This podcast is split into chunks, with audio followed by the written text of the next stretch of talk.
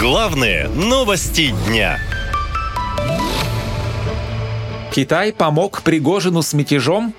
Сенсационные данные разведки. Дружба президента Владимира Путина с Китаем едва не закончилась для него плохо. Выяснилось, что ЧВК «Вагнер» получала разведданные от китайской окологосударственной компании. Об этом сообщило агентство «Франс Пресс» со ссылкой на собственные источники в европейских спецслужбах. По этой информации китайская космическая компания продала ЧВК «Вагнер» спутниковые снимки для марша на Москву. По данным издания, перед мятежом в конце мая структуры ЧВК «Вагнер» заказали спутниковые снимки российской территории у китайского космического монстра Changguang Satellite Technology.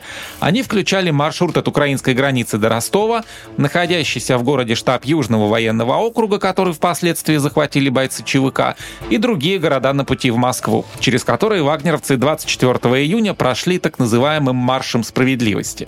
Якобы были и другие снимки, в частности Грозного.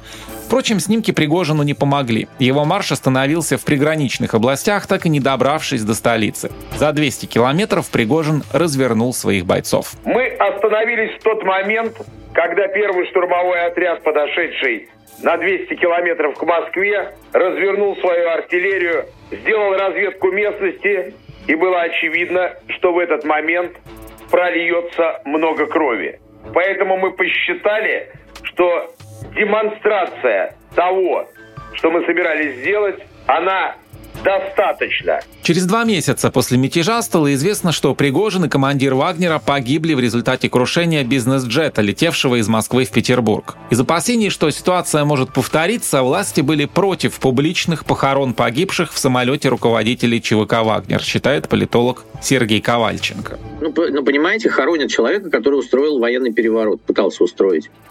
Они э, думают, что там, ну вот у Пригожина же было достаточно много людей. И вот такой сценарий, да, что вот они придут все на похороны, а потом пойдут шествием, а потом пойдут на Смольный, значит, выкинут Беглова из окна, вот, с третьего этажа, а, а потом устроят революцию, как бы в городе трех, трех революций будет четвертая. Военные эксперты уверены, что опасаться есть чего. Ведь люди Пригожина — это военное подразделение с боевым опытом на Украине, а некоторые воевали еще и в Африке и на Ближнем Востоке. Понимая всю опасность, президент Путин и подписал указ, согласно которому все военизированные формирования должны принести присягу государству. А депутат Госдумы Соболев выступил за то, чтобы Вагнер расформировать. Но я вот считаю, что не должно быть в государстве каких-то вооруженных людей, которые государству не подчинены. Мы были на грани гражданской войны. Такие заявления Соболев делал не один раз. А вот что ему ответили вагнеровцы. Мы хотим сказать депутату Соболеву, если ты будешь совать свой нос, и страна из-за таких пи***, как ты, проиграет войну, нам придется прийти на Красную площадь. Вообще мятеж наемников ЧВК «Вагнер» тогда взбудоражил весь мир. Большинство аналитиков сходятся во мнении, что еще никогда президент и власть не были настолько слабы. Поход Пригожина на Москву ярко продемонстрировал, что в России возможен военный заговор, с помощью которого могут быть достигнуты политические цели, считают эксперты. Они не исключают повторения мятежа, но его автором уже может быть не Пригожин, а более опытный генерал.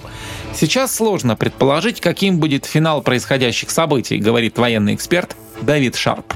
Это, знаете, мятежи, путчи, перевороты, революции очень часто непредсказуемы. Что будет дальше, абсолютно сложно сказать. Знаете, это люди, которые даже внутри системы и внутри России, я думаю, они, очень многие, которые обладают гораздо больше, чем я, информация всякого рода э, делах верхушки, и то они с трудом предполагают, что может быть. Бойцы ЧВК и другие военные до сих пор ждут, чтобы виновные в катастрофе понесли наказание. Все, участники СВО восприняли, мы просто обозлились все. Вся армия наша поддерживает вас.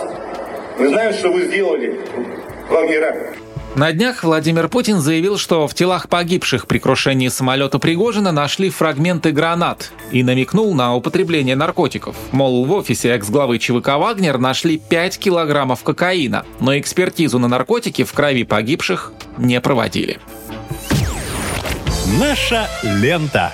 Веселим, сообщаем, удивляем.